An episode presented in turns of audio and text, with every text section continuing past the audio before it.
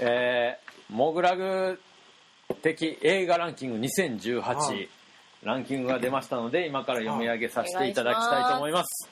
じゃあちょっと、はあのちなみに言っときますけどちょっとこの現場で計算したんでまたあ後で集計するけど、うんうん。は間違ってかもわかんない、うん。はでこのランキングは、まあ、各々のベスト30過去仮。ねはとともに、はい。あのしばらくしたらあのモグラグのサイトに載せますから、はい。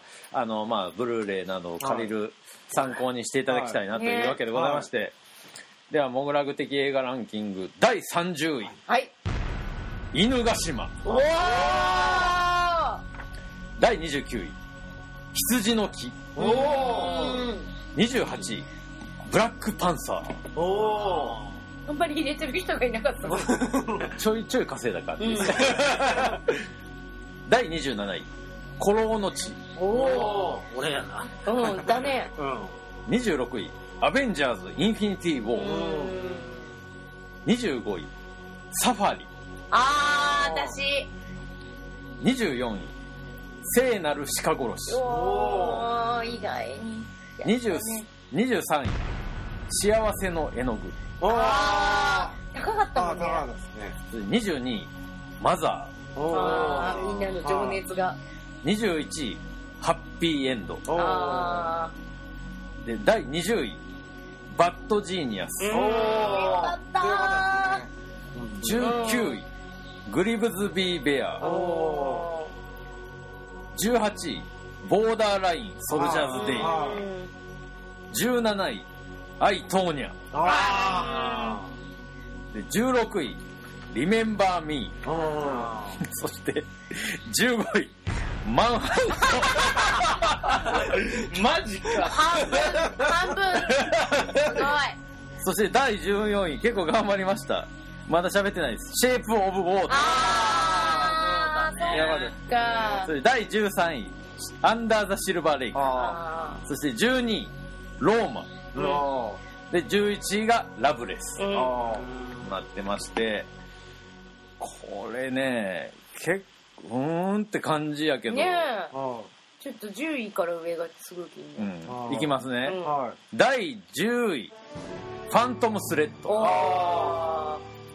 9位デトロイト。あーみんな入れてたもん第8位君の名前で僕を呼ぶ。あそこに行くんだ。第7位タクシー運転手。あ第6位フロリダプロジェクト。真夏第5位イエービューティフルデイ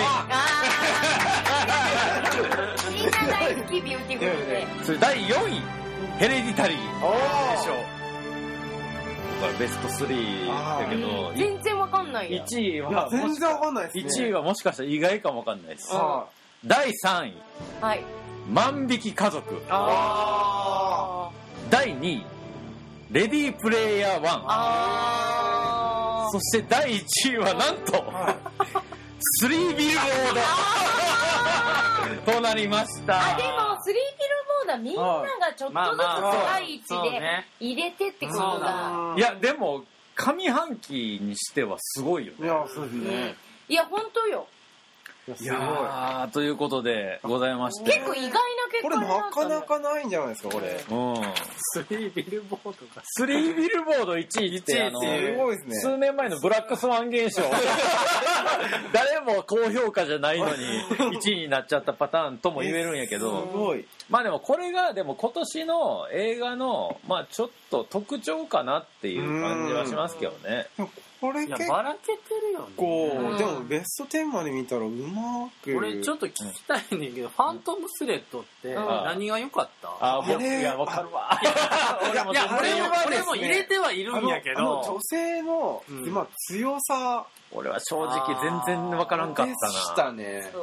ああのクリエイターのわがままを超えてくるわがまま。さ超えてくる。あもうでクリエイターは逆にもう下僕というか逆になっちゃってあの最初は男の人が上にいたんだけど、はい。それが関係性が変わっていく、はそう。面白さみたいのが、はい。もうなんかホラーとかじゃなくてもうそう。コメディになってしまう、ん。そうそう。あの強さがそう。でいてモードというかそうちゃんと。ちゃんとあのなんかピ洗練されたステージであるにもかかわらそう。ずでももう常識では通じないものを女の人がバーンって出してきてそれに負ける男の人っていう感じでだから男の人はすごい自分の洗練された生活をずっと保っていたいと思うのにあの、女の人がいることでそれが崩れてって自分自分の嫌なこともやらなきゃいけなくなっていくっていうのがすごい面白いよね、やっぱり。それプラス家族もみんなあのお母さんとかみんなが変わってっていやだからっていうところですすごいす。ごい攻略しにくいゲームがあってさ、あのもう完璧に出来上がった世界があって、うん、それに一石を投じる時に毒を盛るっていう超チートみたいなことをしたことで。相手がこっちに振り向いたっていうのは分かったんやけど、でもそれがなんなんっていう感じがしてしまって。ゼアウェルリー・ブラッドが大好きで。わ、うん、かるわかる。だからめっちゃ期待して見て、うん、で面白かったけど終盤が納得できなくて、うん、なんで飲むのあれ？あれはなんかあのーうん、そうね。そうやね、なんかもともとの発想のもとは、本当にポール・トマス・アンダーソンが、あの家庭で嫌なやつでで弱った時に奥さん超優しかったんだって。あの風邪ひいた時やろ、うん、そう。インフルエンザかなんかで。で超優しくって、うん、君嬉しそうだねって言ったことが発想のもと、で、だってあなたが弱ってるからっていう部分があって女の人って多分基本的には誰かをケアしたいみたいな気持ちがどっかにあるんだと思うんだけど、でそのそれを多分彼は愛情として受け取ってて、でその自分が行き過ぎちゃったりする時にあのそこそこだったら飲んでもいいかなっていう、でも先生呼んだ方がいいなみたいな、最後最高だよね。そこそこやったら飲んだ飲んでもええやんっていうのは、こっちが見てる側が保管して考えてるやん、そうそうそう。いや俺もそう思う。だからあの昔さあのでも死んでもいいっていうとこまで行って恋の空騒ぎに出てきた西川先生っていうのがさ、あの男を、あの手玉手玉って男を落とすテクニックとして、あの男が歩いてる目の前にバナナの皮がある時にあそのまままっすぐ行ったら滑ってこけるよって言うんじゃなくて、男が滑ってこけるまで待ってこけた瞬間に大丈夫って真っ先に寄り添うことがこの人優しいって思わせるって言ったのが結構俺結構残っててて、テレビのただのコメントやねんけど、それ的なことで最初は進んでんねんけど、う2回目に男が自ら毒を飲む理屈が俺にも俺も大森君と一緒で、マジで分からなくてそれを分かったんやったらそれ的にそいつが変化すればいいんであって。そうそうそう。いや でももうあれって絶対に2人のプレイだから。まあ、あれは理屈では分かんなくて当然だと思う。だって2人の中でしか分かんないから。それは秘密の行為だよ2人。でやるいやただそれはやでその いやちゃんとこっちに提示してくれないとだから俺はなだからその提示してる？どこで提示してる？だってそれはでこれ最高ですって君を君を受け入れるっていうことで、もう毒も負けてんだからもう飲むしかない。ええいや俺はめっちゃ好意的に見てるもうすごいいい観客やなって。そうそうだよ 私たちマサンダーソンの味方だもん、でも俺はその両方に立って、うん、もう一個あったのが実はあの主人公の作ってる服のモードがちょっと時代遅れになりつつあるところで終わるよ、はい、だから実はそこでちょっと匂わしてはいるんよ、うん、だけどだけど俺は大森君的な意味もあるからちょっと乗り切れへんかったっていう映画だからでもねやっぱり素晴らしいとは思わんかった。でもあのもう本当に ポール・トマス・アンダーソンの作る映画はそれを聞いても完璧。もうそれそれもまあいやそうな。ちゃんと提示。だから俺あそこでどうするんやろ。これ、飲むやろかって、すごい、わもうどう、え、飲むから面白いのどう提示、どう、どうするん、どう返しをするんやろうって思ってたら、飲むんかい。最高だよ。言うんかい。だからその受け入れた理由がこっちには分かんないだから君を受け入れますよってことだと思う、本当に。いやそこでもそこに進歩がなんか俺は成長があっいやたんでじゃあ今までじゃあじゃあそれだったら結果じゃない？その過程これねだから俺最初1本目から言ってるけどこれが今年の映画の特徴だから大森君および俺は分からんか乗れへんかった、うん。でも最高に乗った人たちはもうベスト10級の映画やと思える作品。いや私も最初はうんって思ったんだけどやっぱ私は選ぶ時の基準として何回も見たい映画っていうのがあるから、ファントムスレッドもやっぱ何回も見たい映画だもん、でこれはねあのはもう言うたら映画の多分俺は進化やと思うね。うん。この何年もそのいわゆるピクサー的にというか、うん。万人大多数に受けるのがいい映画やって言われてた時代が何年も続いてあて急に今年去年ぐらいからかな。こういう映画が増えたのよ。いやそうでなんですよ。これはめちゃくちゃいいことでそれで言うといやいやあのあれなんですけど多分今年からっていうかもう確実に変わったのはもう丸抜ゲームになったんですよ。あのバカじゃない限り絶対引き分けになるんですよ。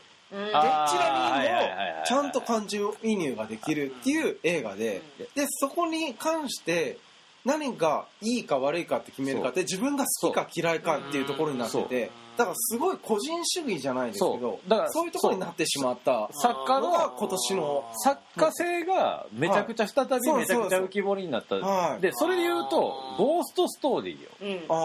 うん。ああれなんかは俺はなんかペロちゃんほどは多分ハマってない。嘘私めちゃくちゃ好きだった。あじゃあ見なきゃいけないですねだからこれはだからほんまになんか好きなものを言うことでその人がすごい分かってくうん。る時代っていうか「ゴーストストーリー」はまずめっちゃ見るのが大変やった。そう。うんもうあのリズム感。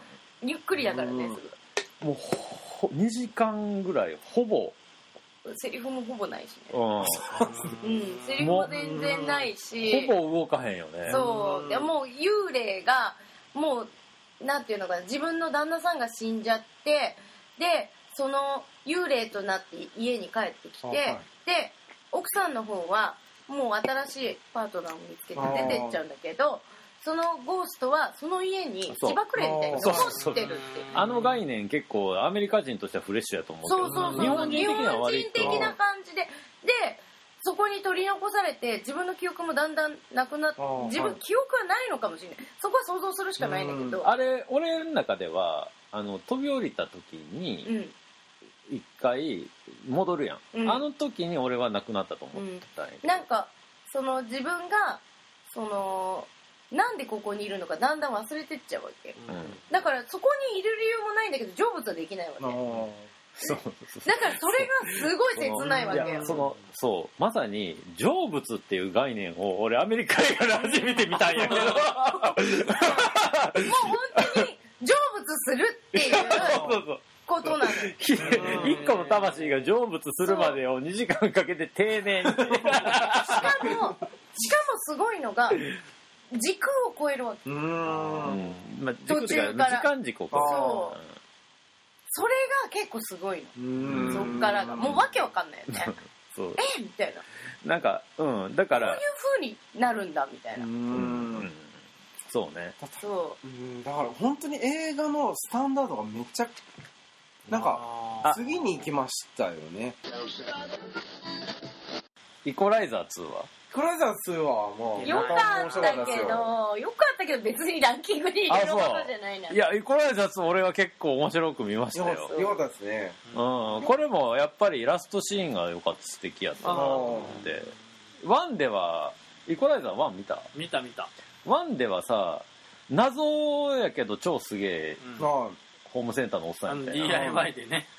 でその謎がまあちょっとずつ過去が明らかになるんだけど、そのあのもともとちょっと奥さんと住んでた家があったとかうん。もともとその軍隊なんか特殊部隊みたいなのにいた仲間が今回敵になるんだけど、あのまずまあこれはもう毎年ほぼ言ってるし、はい。去年も森田君と話したことかもしれないけど、アクション映画いははい。いかにフレッシュな表現があるかがあー私あのマイクの評価基準、はいはいはい。あれがよかったあの本棚の影にずっと書く。ああ、はいそこね。あいやそこはまあ自分がさあでもね俺俺あそこもよかったけど俺が好きなのはあのまあ映画ちゃんと見てたら分かんへんけど、うん。ほぼほぼ誰が悪役かが完全に判明してない段階で、うん。あるまあ裕福なというか幸せそうな家庭の、家庭のシーンにピンポンってなるシーンがあるやんか、で普通の映画のメソッドやったら、うん。ここで悪役が来るところに、イコライザーのおっさんが入ってくるっていうのの演出があの今までの映画やったらここ悪役が押し入ってくるっていう画角とタイミングとで全部撮っててしたら「ああお前か」みたいななんねんけどそれがつまりその家の主が悪役やっていうことをその瞬間に示すっていうすごいうん。まあ枯れた技術の水平思考とはこのことやなと思って。ここであここ悪役入ってくるタイミングで主人公入ってきた。ってことは入ってこられた家の側が悪役なんやけどでも家庭子供とかおるわけ。うん、そう。だから緊張感すごいねあのやりと外にはさその元同僚やけど今敵っていうやつとのやりとりでも子供おるから誰も手出さへんっていうあそこのシークエンスがもう最高で。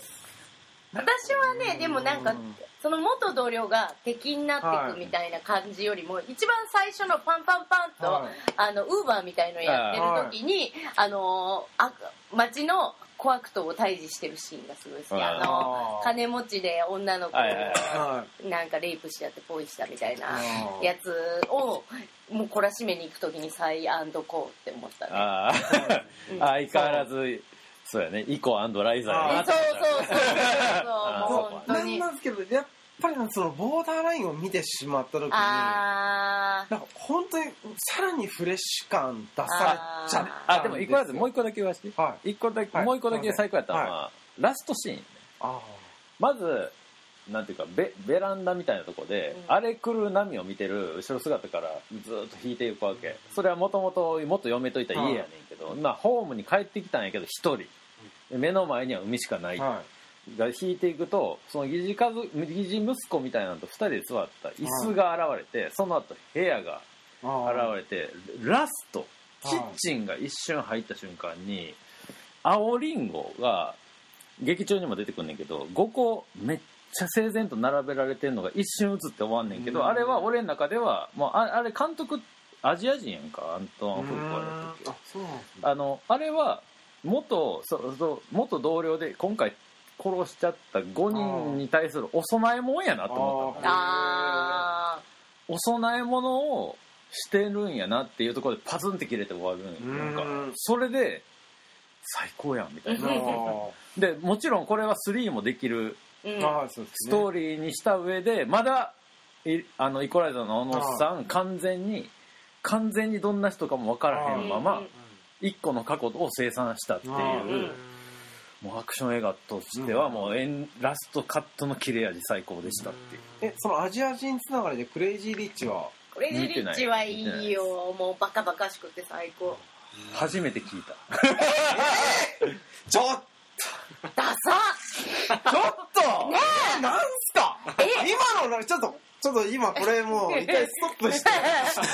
説教だよ。ちょっと。何クレイジーリッチ？そうでしょ？アジア人が。そうアジア。人90%以上出てる映画ですよ。そう。そうね。その振りその売りなんだ。そうですよ。ハリウッドですよ。ハリウッド。ハリウッド映画なのにオールアジア人キャストで監督もアジア人で全米ナンバーワンヒットそうとか。なんですよ。すげえ。いつ頃？いやもう9 9月。9月。ぐらいちょっと！もう超話題作だよ。ちなみに俺は知ってるけど見てない。う んいやいやもういやちょっと。何回も見る映画じゃないけどぶち上げ感がさこれ事件ですよ。そう。本当に。もう今までないのよ。ないですよ。とにかく。アジア人が。まあまあね、そうはい。だね。全てを彩ってでしかも結果も上げちゃったっていう。どうやったん？内容は。内容はねまあラブコメなのよ。はい。うん。であの自分が自分の彼氏が実はシンガポールの超お金持ちではい。結婚するってなった時に、うん。もうそこ王様みたいなセレブだからもう家族に大反対されて、はい。はいまあ特にお母さんに厳しく言われるんだけど、それでそのでもその女の子はうんアメリカ育ちのうん。中身はアメリカ人のうん。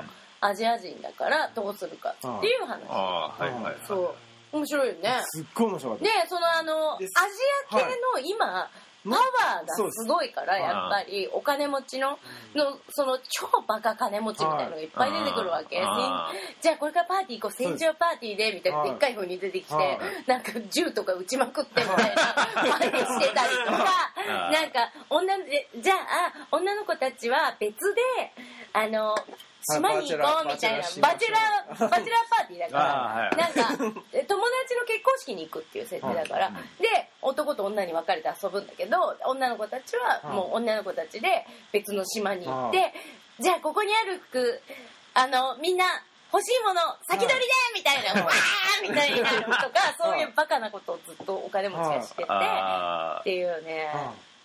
あなるほどね。で親友役で出てくる女の子。あの子がすごくいい。すごいんですよ。あのあれ似てますよね。あのあのレディープレイヤー1に。レディープレイヤー1にも出てるしあとオーシャンズ8にあ出てるそうですね。で YouTube でもともと普通に OL だったんだけど YouTube でヒップホアジア系のヒップホップをやって出てきた子でもうその子が今多分すごい売れてて。今一番アジア人で売れてる。でその子はあれだよ。あれの声やってるよ。えーっとシュガーラッシュのあのーネットのさそのインフルエンサーみたいな子が出てくるあの子の声をやちょっとしゃがれてイエスみイエたいなスねでちょっと特徴的な声だからすっごい可愛い。よはい。で服装もすごいですよすごいすごい。もうなんかベルサーチみたいな服着ててねい。クレイジーリッチの時は。そう。でそのアジア人の中の問題みたいなものをちゃんと加味しつつでそれプラスそのああのアメリカ系アジア人のに対してのまた問題提起もしそつつはいはいはい。っていうもうなんかすでも全部が入ってるんだけどコメディだから明るく楽しはい。く見せてはい。全米なナンバーワンヒットだから。っていう、はい、いやもうだからブラックパンサーを超えてるんですよ。そう人種とか関係なくみんなが見に行ったっていうのがすごいはい。白人も見てはい。超面白いって言って見てるからすごいそれってすごいすごいことだからみんななんでボヘミアン・ラプソディダメなの？まあ単純に興ボ味がね。ヘミアン・ラプソディなんでいい俺えー、私すごいクイーンもともと好きだ俺し薄か薄くないですか？あの苦悩そう俺がも薄いなぁ。いやでもその薄さを補う歌があるから大丈いやだってあれクイーンえそうしたらああり絶対いいですよ。いやでもそれレディープレイあのレディー・ガガのは歌いやそれやったらグレーテストショーマンの方が良かったでしょ。夫グレーテストショーショーはめっマンちゃ良かったです。うん。あのもう This is me だけで。This is me だけでもうご飯何杯でもいけるよ。もう何杯でもいけます。うんなんかね私はボヘミアン・ラプソディ好きなんだよわね。あそうなんだ。上がるってなる。上がるってなる。あ単調だった。そうそうなんですよ。うん。でこで苦悩こんな感じでパンって終わっちゃうんだと思そうそうそうそうっていやでも私は好きだわ。ななんかあれはあれもやっぱクイーンのファンがちゃんと保管して見てるあそうあ多分そうだと思います思えなくて。ああなんか舐めてんのかな？と思ってなんかでもなんか私は行く前にもう結構あのーライブエイドの映像とかすごい見ていったから再現度がすごいってことでまずすごい上がったわけ。そのあやっぱ保管の部分はすごいあったけどでもライブエイドの映像を見ていくと全く同じシーンを撮ってるとかあと私あの主人公やってる男の子が好きだからあフレディやってる男の子はずっと若い頃からずっと映画に出ててでここまで来たんだっていうなんかぐ育った育ったかみたいのがもう嬉しいっていうのもあってなんかあの子もギリシャ系で結構マイノリティのすごい人種なのがうん。ここまで売れるっていうのがすごい嬉しかったりとかっていうのもあるしそれはフレディがああやって出てこれたことともすごく重なるしうん。そういう意味ですごい私は好きだなと思う、そう。でもフレッシュさはなかったですよね。フレッさはないけど、だから万人に受けてる。そういやだから万人受けするエンターテインメントとして多は分そうだと思う。うん答えは間違ってないと思う。9大点以上のブームじゃない？そう。今時みたいな感じで、うん。いやそうやと思うよ。多分なんか監督が途中で変わったりとかブライアン・シンガーだったのが、多分揉めてブライアン・シンガー二度とはい。ああの配給会社では作れないってことになってるから、うん。えー。相当揉めたんだと思うの。はいはい。であの俳優かなんかをやってる人が監督してるん。だよね最後は結局。でそういう意味でかなりいろいろあったけどそう出てきたルックがあれだったら多分間違いはないかなと思うんだよね。なるほどね。うん、まあ。すっごい揉めてるから。配給会社側としてはもうビッグヒットなんじゃないで。すか超いいでしょでもここで再びあれじゃないですか？あのー実はあんまり喋ってこなかった「シェイプ・オブ・ウォーター」について。ああ忘れてた。一応アカデミーは取ったからね。うん。僕は37位だったんですよ。だから僕30位以内に入り これもあの犯罪都市級に1個の基準やってこれよりおもろいかどうか。俺は10位。高いよね。高い。大森君の話から。うん。はい。や俺はもう個人的ななんやろフェチチフェティシズムを、うん。あそこまでこうああー高めたっていう熟成させて。熟成させて要はまあそのものづくりのうなんか原点っていうはか、うん。やっぱり動機になるような部そうそう。分要はがもうあの人が好きなものをうん。ちゃんとその作品っていう要は見れるものいうん。一般の僕らが見れるものとして作ったっていうのに俺ははあもう、うん。えいやーギレルモアさんはすごいな。ギレルモさ いやなんかもうあのー、まあね。なんやねんこれって思って。いやそう。変な映画やなとまあ思って、正直ギレルモ・デルトロのフィルモグラフィー的にはそんなに良くなかったと思う、うん。正直。でもまああれがアカデミーを取ったっていうことがまず、いやもう事件だからまず事件。本当にそれが、うんだって撮ると思ってなかった。うん。今年結構アカデミーのノミネーション作品良かった、うん。で最近の傾向としてすごい個人的な映画が結構と、うん。撮りに行くっていうのがあるからそういう意味で撮ったのはなるほどな、うん。新しい新時代だなと思う、うん。いやだからやっぱその作家さんの個人的なその思いとか、うん。それをこう打ち出すっていうのが改めて大事やなって思えるっていうか。そうやな。なんか好きなことしていいんだよそうそうそうそう。うん。いやそういう作品がやっぱり面白かったよね。面白かった。今年は多分そこなんじゃないですかね。本当そうだと思う。だ個人的な作品が多いよね、ううん。ん、なんか俺俺の中で一応いくつかそれに至る理由っていうのがあるかなと思ってたのがあってまず大資本に関してはもうあの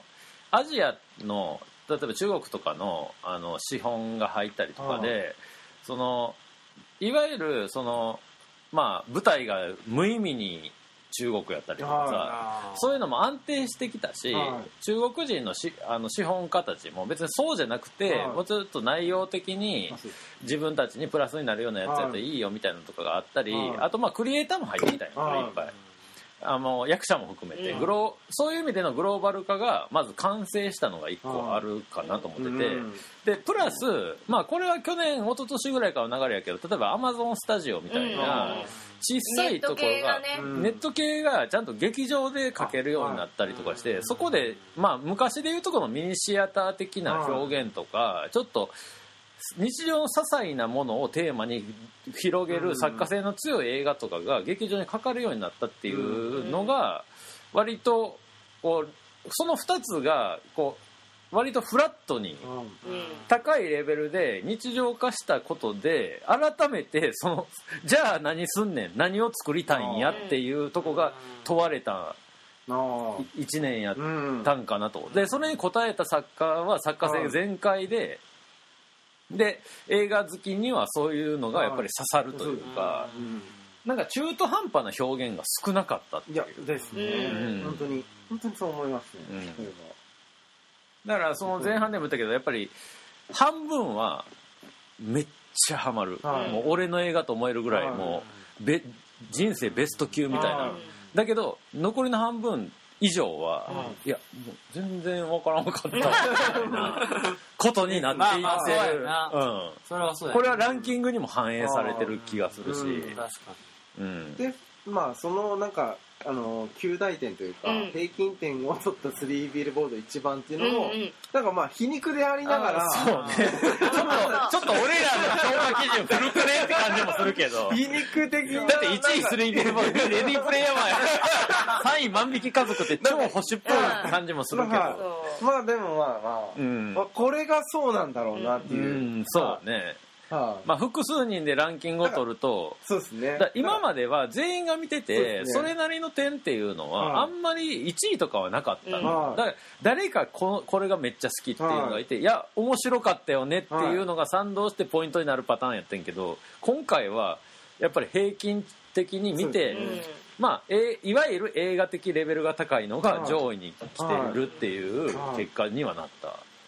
なんかすごい面白い。ね。はいらむしろ4位以降よね。だからはいヘレディタリー以降のこの は「君の名前で僕を呼んで」のこの8位とかはやっぱりそうファントムスレッド10位とかね。これはだからこう表現の基準がいろいろこう多様化してるってうんいいうね。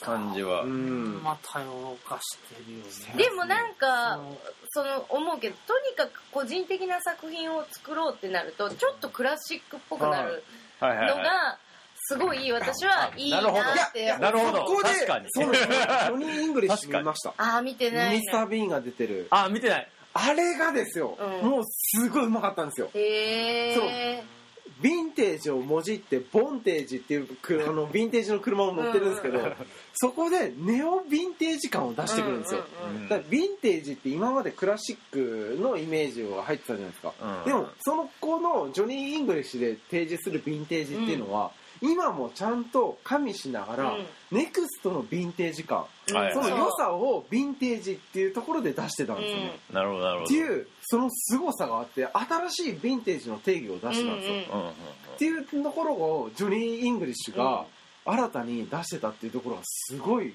良くて、うんうんうん。あこれ次来たなと思ってて、あはい本当ヴィンテージっていう言葉がすごい、そうだからこうまとめ的な話になってくるとだからでも映画でもやっぱ映画なんやなっていう感じがするっていうか。ん。そうそうだからローマとかうん。本当それこそまあそうですね。ポール・トマス・アンダーソンとかもともとちょっとクラシックな作り方をするけど、なんかそういうのがやっぱ素敵だな。うん。ううん。んだからローマもそうなんですよね。ローマ本当にヴィンテージ感もありつつでいてライスじゃなくてライスワークじゃなくて、うん。ちゃんとドリームそう。が入ってるところで、が、アンダーガーシルバーレイクはそこにものすごいオマージュを捧いやげているそうなんですよ。作品だからなんかあのヒッチコックとか、うん。あとはあのなんだっけ。あ裏庭のめまいとまあまああといろんなまあいろんなものですね。だからやっぱ映画に映画のアンサーは映画でしか返さへんみたいなさ、うん。こうヒヒップホップ的なノリっていうかさ過去のアーカイブに対するアンサーみたいな、はい。それが今まではちょっとタランティーノ的な出し方だったのが、そうそうそうそう。いやでも新しくなってきたよね、はいそこからはもうぬ完璧に抜けたなって感じがする。こがねそうもうタランティーノみたいな。中島がうまくやっちゃったんそうですよね。タランティーノみたいのやるともう古いなって感じになっちゃう。はい。そうなんですよ。いやだからでも中島哲也の「来るはあれはもうほんま作家性満開やったから、はただ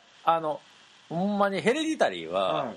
もう過去のはい。ホラーアーカイブを全部インストールした上でそうはい。いやそうです。だってクラシックホラーみたいにも見れるあれマジでヴィンテージじゃん。そう。まいそう。それをだニューヴィンテージって言ったけど、もうほんまそれの最たるものやし、はい。俺はもうこの年でホラー映画で怖がれると思わんかったんで、あんなに多様の多面的なだからやっぱこれできるんだ。そうだからこう音楽ってさ例えばはいロックがあってヒップホップがあったりとかしたら、アンチロックみたいな感じで壊そうとするんやけど、は映画はあくまでも映画の中でのやり取りやから、うんうん映画っていう構図というか、はい。映画っていうシステム自体は絶対に壊さへんっていうか、、はい。や構成があったとしても、はい。それはあんまり面白くないそうそうなんですよ。だから 俺個人的に一番今ダサいのってパンクだと思うんですよ。うん。パンクって壊すだけなので。うんでもあいつらって何も作ってないところがすごいダサいなと思ってて、うん。パンク言うやつで超ダサいと思っちゃうんですよ、っていうところの本当次に来てる感がすごい半端ないんですよね、だから俺久々に映画面白いなって思えた1年やったっていうはいかで映画の日は映画でやるべきやと思うからやけど今年俺もはっきり分かったことがあって、はまあこれはまあ分かりやすく形として現れたのはあのシュガーラッシュとあと恐竜のやつなんだっけじゃらしジュラシック・ワールドなんや。はい。とあとクルなんやけど、はい。やっぱアメリカってキングコングなんやなって思ったの。あー。で日本ってゴジラなんやなと思って、それ何かっていうとキングコングってさあのドクロ島からさ連れてこられてさ、はでニューヨークで暴れるって話やん。であれはさその要するに外部からいのは理解できない異物いはい。うん。をどうやって受け入れていくかっていう意味ではもうアメリカのというか、まあ、ニューヨークとか、まあ、南部と北部もそうやかもしれんけどもうアメリカっていうものが本質的に抱えてるもののもう究極体なわけやん言ったら、うん。もうあの、まあ、メキシコとにあのアメリカの関係とか、うん。もうずっとトランプもそうやし全部、うん。その今問題は今ここにあってそれは自分と他者であると。はい。でヘレディタリーもそうやったし、はいに対して日本ってやっぱあの単一民族のはい。空気が強すぎて、あまあ、今後もしかしたら移民のあれがあはい。なったんで今後変わっていくかもしれないけど現状はやっぱりゴジラって結局過去と現在の話、で来るもそうやし全部それちはやふるもそう、は日本映画ももう過去と現在っていう、はいこの二項対立しか、はい二項対対立でもないんやけど、うん。この2つのところで全部語ってリズムもそう。もう全部そう。もう羊の金も、まあ、はい。まああれはちょっとそのハイブリッドかもしれんけど、うんだからやっぱりゴジラとキングコングなんやなって もうはあ。はっきり思ったんですね、うん。今年は。もうだからアメリカはの方がやっぱりどっちかというと新しい表現が出てくるし、それの拒否反応もありそれを受け入れる反応もありの中でやっぱり進化のスピードはやっぱ速いよなと思っていやもう入れ入れるからねすごいアメリカは。日本は今やっぱちょっと私はそんなに見てないからあんまり言えないけど日本映画に対しては。進化というかその映画に対する作ってる人は情熱があるのかもしれないけど、うん。その外周にいる厄介な大人たちが、うんうんうんまあこれは私もちょっと軽い想像でもあるけど、うんうん厄介な大人たちが古いんだよねとにかく。そう。多分真にいる人たちは多分新しいことをしたいと思うけどストップがかかる部分がきっとあると思っていたい。いやいやで、はい俺思うけどそのさっき言ってたその日本の映画が内向きっていうのは言うけど、いや日本の映画監督面白いのたくさんいると思うけど、はい単純に俺プロデューサーが育ってないんだと思う。ああ、うん。指揮する人がね。そうそう。いや指揮するっていうか要はその作り手はうん。もう作ることだけに集中して、うん。本当はそれを売り出す人も大事なんだよ。うんそうね。う。んパッケージをね。そう。でもそでもそれが年をにしかりうん。片片隅のあの人ですね。そう。でもそれができる要はプロデューサーを育てようっていう土壌が俺ない。日本は本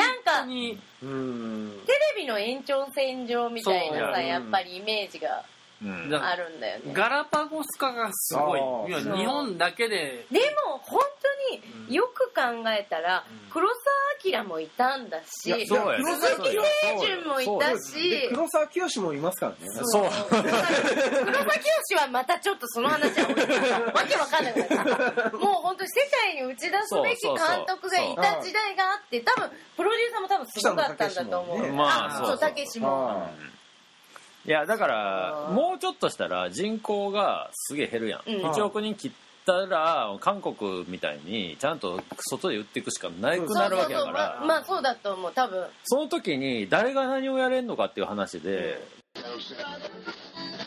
ちなみにじゃあおまけ的にワースト言っときます？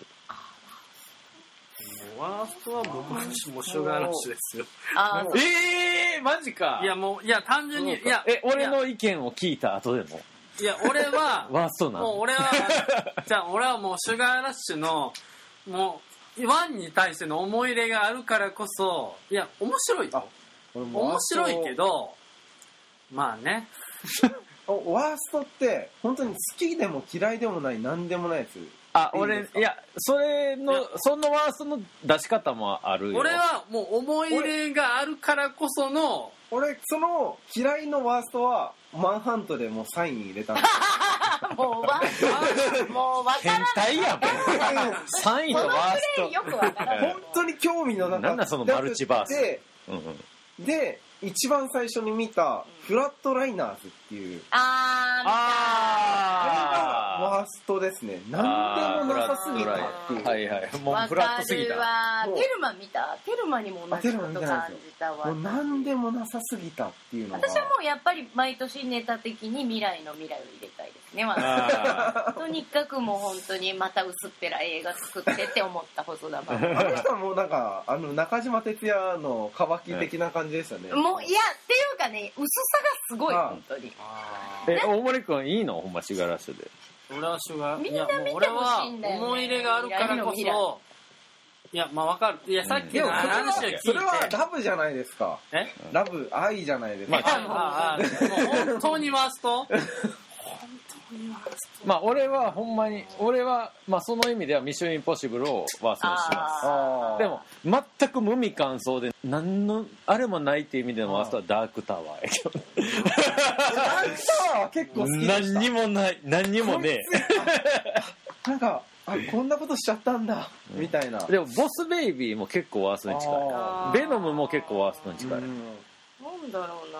ボスベイビーはあの語ってるテーマが本当にり俺はあ納得できひんかった。うん。見た？俺見てないです。誰か見た？ボスベイビ見てない。ーあそうか。なんかあのアニメとしても普通やったし特におもろいとこもなかったんやけど最終的にあ私。なテーマがはいやそれはちゃうやろっていう。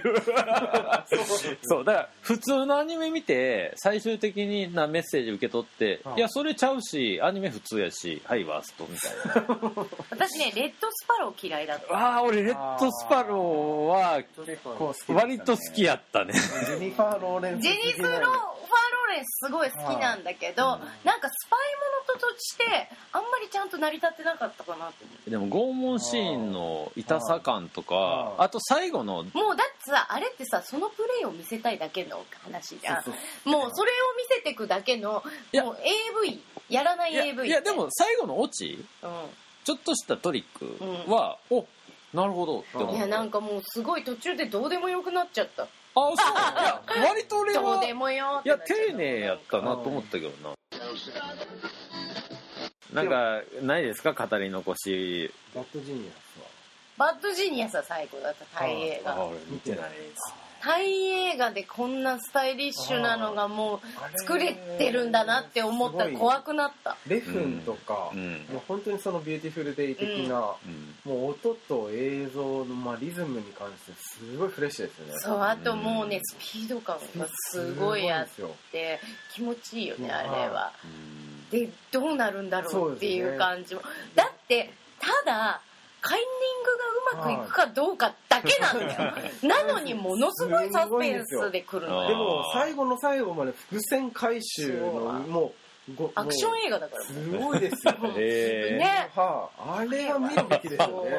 すごい面白い。マジですか。多分大吉さん好きですよね、あ見見あとねなんで見なかったんだって思う。私も見に行って評判すごい良くてあい。い行かなきゃ行かなきゃって思ってたけどやっぱりちょっとなんかタイ映画だしなみたいな部分でちょっと二の足を踏んでたけど行ったらもう最高じゃんこれ。何これ？みたいな感じ。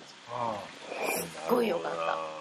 あちはやふるねああーそれ。今今それがすごい。ちはやふるんね。ね。はい。まあこれあんま長く喋ってもあれやけど、最高でしたね、はい。僕はあのへー。そうです何作目？三作目？三作目。上の句はい下の句があって今回結びの句ではい。結びですけどあのもう上の句下の句好きやった人はに対するご褒美映画でももう全キャラクターのに対する花の持たせ方が完璧。もう全員がは主人公みたいな、はいで一応新キャラがまあ2人出てくんねんけど、はいそいつらもこの2時間の中でちゃんと成長するし、うんもうとにかくもう多幸感半端ないですよ。ね、僕もほんまにプレゼントやんと思って俺らに対する。あざす。ん。あざすあざす。いやだからこう可もなく不可もなくじゃなくて不可がなくて可可が多い。かしかない。可しかない。本当にそうなんですよ、加点方式だあれも本当にサウンドもすごいうまいで僕原作知らんねんけど多分原作ってまだ続いてんねやろ。多分続いてるみたいだからだからあの,、はい。あの終わり方はも納得したし、で多分オリジナルのワンシーンが最後に入んねんけど、それもまあいいよね。よかったですね、ん。本当によかったですね、うん。はい本当によかったです。ねまあいい。へー。あれは良かったですね。そんなところですか？そうですね。もう結構いい時間なので。はまあちょっとまあねこのランキングの方はあのまたサイトの方ではい。ちゃんともう一回やり直してやりますけどもあのアップしますけども。はい。まあね今年はだから結構いろいろ特徴的な映画が多かったかなと、ね。いい。やだからやっぱ個人的な思い入れが強くなる映画が。いやそうなのだ。からもうよね本当にばらけた結そうそう。果スリービルボード。ウケるそうね。スリービルボードなんやって。うんだから普遍性があるんだとそう思うんだよそう。そればらけた結果スリービルボード。レディープレイヤー1万引き家族うーんっていうね。まあなんか、うん、数年前になんか誰も1位に10位に入れてなかったのにブラックスワンが1位になった時は全員でなんかなと思ったんだけど でも今年はなんかうんなんか納得っていうか。そうん。うんまあまあ、上位3組がまあちょっと大衆性を得たというか、まあ、映画好きの人たちが評価してるものになったのはまあしゃあないけど、4位以下はかなりわがままなというか、特徴的な映画が入ったと思うんで、うん。まあまあ今年も皆さんいっぱい映画を見楽しんで。そうですよね。だからこれブルーレイの参考にって最初に頭で言ったけどさ、ここの30位に入ってるからってあなこれを聞いてる人はい。が完全におもろいかどうかはもうもはや分かんない。この保証はないよ。それは自己責任ここまで責任持ってるか確率は高いっていう感じとりあえず感情というか何かは揺さぶられますよね。う。んそうや嫌いにはな分かれるうん。うん唯一ね15位のねこうマンハッタン。だいやこれはねどうかなって感じこれが揺さぶられる人はまあ俺と森田君ぐらいしかおらんちゃうかなとは思うんですけどね。その辺に関してはちょっとうん。苦情は全部森田さんのホームページかなんかに行ってもらってねはい。ということでまあ悪口書き込んで。だからまあ 2019年はちょっとねまあさっきからクリードクリード出てますけどはいいやでのもほら私が楽しみにしてるサスペリアも来るし。あまあ。ていうかアベンジャーズあーそうだった。やべえ。来るしもう明らかになってるだけでもちょっと今年対策年なんで。今言おうとしたやつはドラマだったね。クリード2を見た後にインフィニティあアベンジャーズの最後もう予想ができちゃいますね、あもう今年の流れこここ来んじゃねえかなみたいうん。だから対策が今年も明らかになってるから、はい。出ますよっていうのが間違いなく出てるんで、まあその中でちょっとこうちっちゃめのというか俺の映画みたいなのをどんだけキャッチできるかっていうそうね。やっぱ見に行かないとでも始まんないから。まあそうですね、うん。では今年も皆さんよろしくお願いします。来年もここに集まっていただきますのでね、はい。皆さん、はあのご多幸をね、はい。ね。みんなで出世しよう。稼ぐぞ。やっておりますので、というわけでございましてオペデミー賞スペシャルでしたね。はい映画って本当にいいもんですねさよならさよならさよならありがとうございました。ありがとうございました。森田君と大森君ありがとうございました。お疲れ様ですありがとうございました。